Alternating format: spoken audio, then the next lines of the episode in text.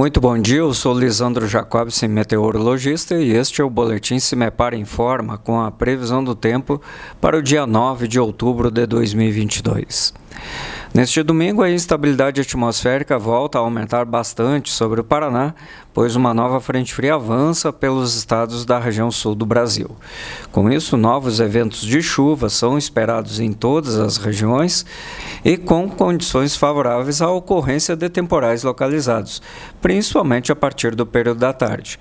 Pela manhã, sensação de tempo abafado e temperaturas mínimas em torno dos 10 graus entre União da Vitória, General General Carneiro e Palmas.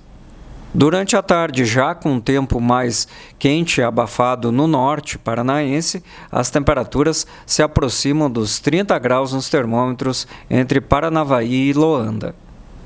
As chuvas ficam um pouco mais constantes e também com maior intensidade a partir da noite, principalmente entre os setores noroeste e oeste do estado.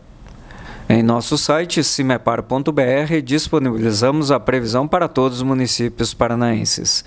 Cimepar, Tecnologia e Informações Ambientais.